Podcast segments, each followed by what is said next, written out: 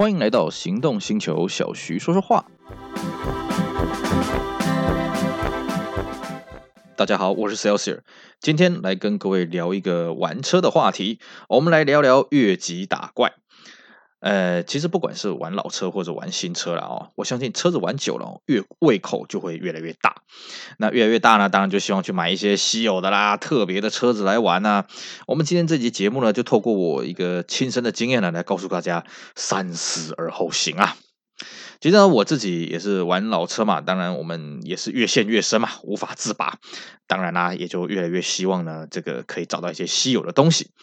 那次的故事是这样子，就是我一个朋友啊，他很喜欢这个 W 一二四的宾士，那他说：“哎呀，我们两个一起玩好了。”呃，我也说 OK 啊，没问题啊。那他先买了一台旅行车啊，然后呢，他希望说之后可以买一台双门的敞篷的，然后再一台四门的。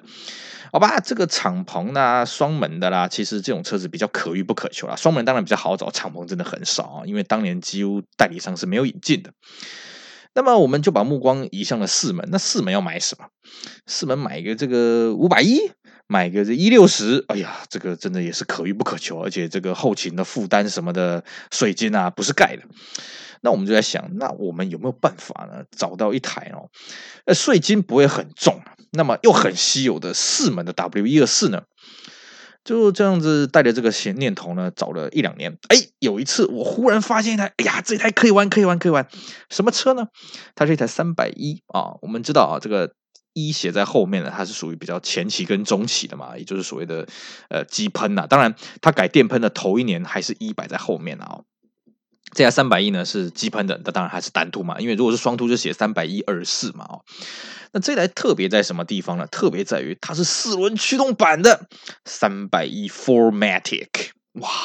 各位你想一想啊，现在我们宾士 4MATIC 当然到处都是嘛，尤其很多这个外汇的水货车呢，哎，什么 C 三百 4MATIC、C 四百 4MATIC 啊，这个很多嘛，修理车很多嘛。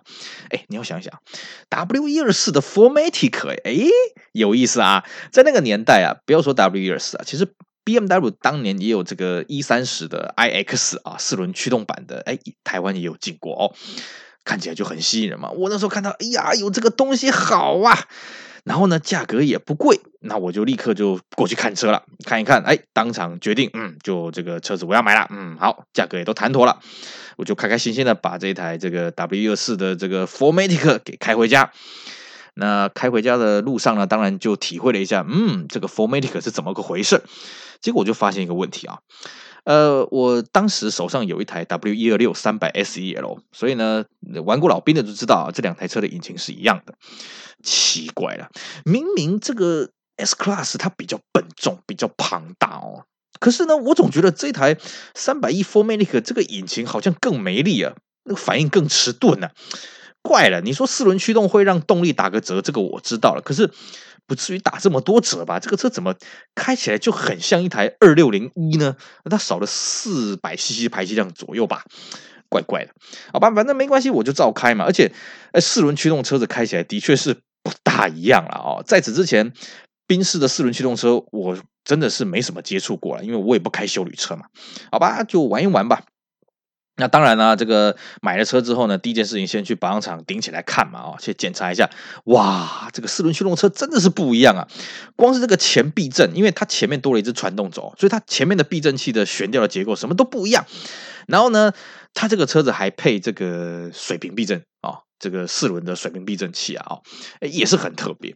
当然啦，看到这些很特别东西，心里面特别爽啊。尤其是哎，这个保养厂也说，嗯，这个车子，哎，真的是蛮稀有的啊，蛮有趣的啊，这个他开业这么久，第一次遇到四轮驱动的一二四，不错不错，好好玩吧。OK，结果呢，这个我们就开了几天呢。当然，车子很稀有嘛，哦。你的虚荣心很够？可是很快就发现奇怪，这个车动力就是怪怪的，然后呢，引擎总是好像被闷住一样。所以呢，我后来还是忍不住了，再又开去保养厂里面请他检查。他说，这个以他们在修 G Class 的经验啊，如果有这种感觉的话，那可能是加力箱这边有问题哦，因为它的这个加力箱的结构有点复杂，所以他说他帮我检查看看。好了，于是呢，就正常 SOP 嘛，就把加力箱给拆下来看。啊，拆下来看，哇，不得了，里面的这些皮带啊什么几乎要断掉了，然后齿轮也有受伤到，也就是说这个加力箱其实已经需要整理了。好吧，整理就整理吧。哎，不好意思啊，我们刚刚讲啊，Formatic 这个车子在台湾是非常非常稀有的，当年总代理进的也是凤毛麟角了。那怎么整理呢？我们都知道啊，台湾是个零件车王国嘛。哎呀，很多这个零件都有生产啊，没关系嘛，我们去探。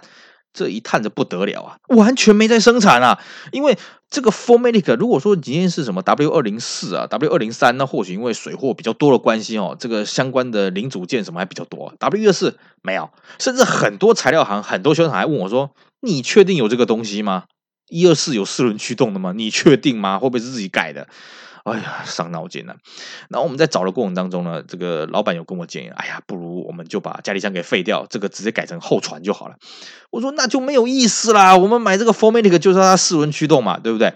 我觉得应该事情没有那么严重吧。于是呢，我就开始大江南北到处去找啊，可能是因为我人脉不广啊，见识不多，找了半天，真的是全台湾走透透，没有人有办法修，没有人有类似的材料。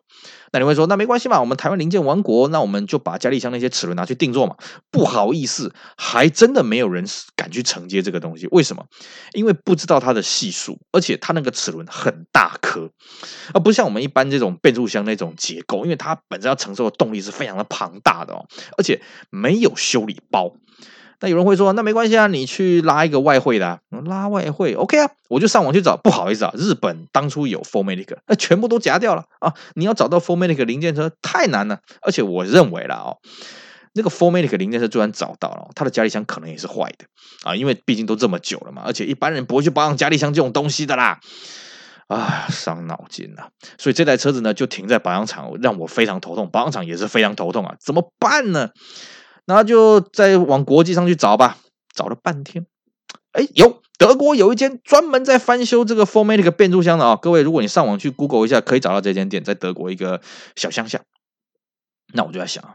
那他有没有什么规矩？有，他要求你必须要兑换，你旧的加力箱必须要过去那边，然后他新的加力箱才会给你。可是很不好意思的哦，他好像不提供邮寄到台湾的服务。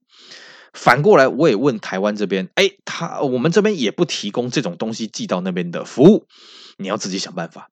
那我看了一下，这加力箱大概是二十多公斤了啊，我去问航空公司啊，哎，我这东西可不可以上飞机？他们跟我说，你不能有任何油渍。反过来是什么呢？你必须要把它拆解的干干净净，把你每个零件擦干净，你才可以带上飞机啊！不然他们会认为有这个飞航的疑虑。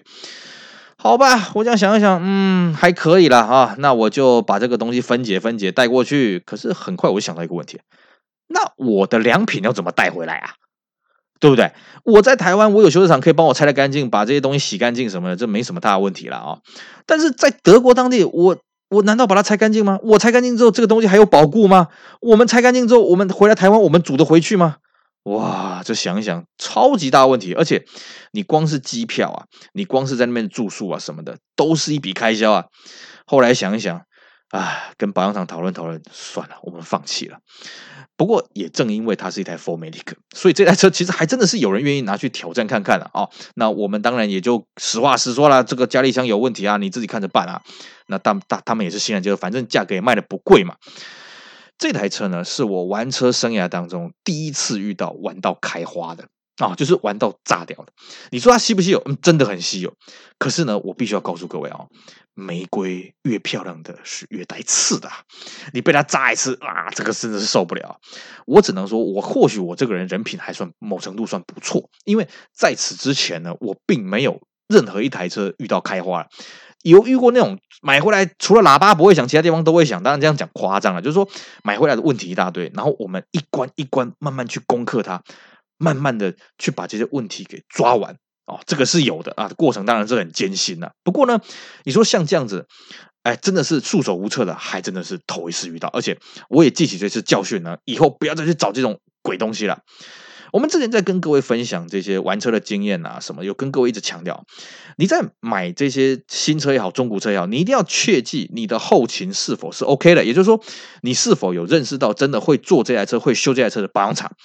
如果没有的话，那你自己就要三思而后行，因为你光是求助就会是一个非常非常痛苦的折磨。那你说这台 Formatic 我没有做过这些功课吗？有啊，我也问我保养厂，哎，Formatic 有没有接触过？有啊有啊有啊，没问题啊。那加力箱有没有 OK 啊？OK OK OK，只是他不知道是一台一二四，因为当时我没跟他讲，所以才会开花哦。那所以我会今天的主题就是告诉各位说，你今天呢，你玩车你一定是胃口越来越大，这是人之常情啊，人人的常态。但是呢，你自己真的是要考虑一下哦，你玩的这么挡咸挡香，你是否真的承受得了？那你如果真的承受不了，我会建议各位四个字：急流勇退。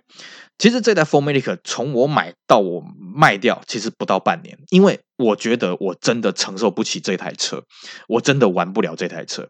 不要再去坚持了，因为你坚持下去，像我讲的啊，我们真的就飞趟德国，我们去拼拼看，可把它拿回来，然后怎么样怎么样怎么样？我跟各位讲哦。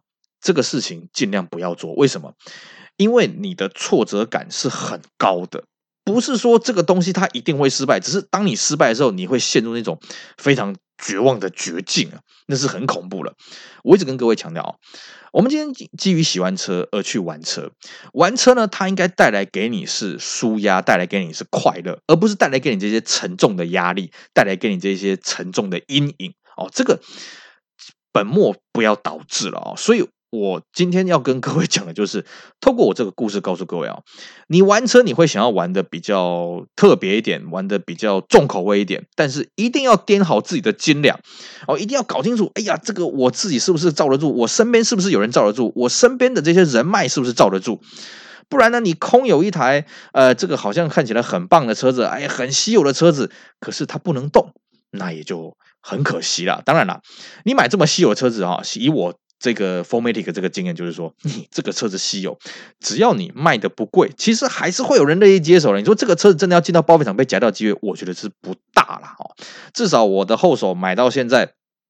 他也没有跟我说这个车子他当初买错啦，怎么有的没的，倒也没有。当然，这台车现在流落何方我不知道，搞不好他的加力箱已经被高人给修好，搞不好真的台湾可以把这东西给修好。但是以我的能力，我这样理性的判断一下，不行，这个车子我真的是搞不定。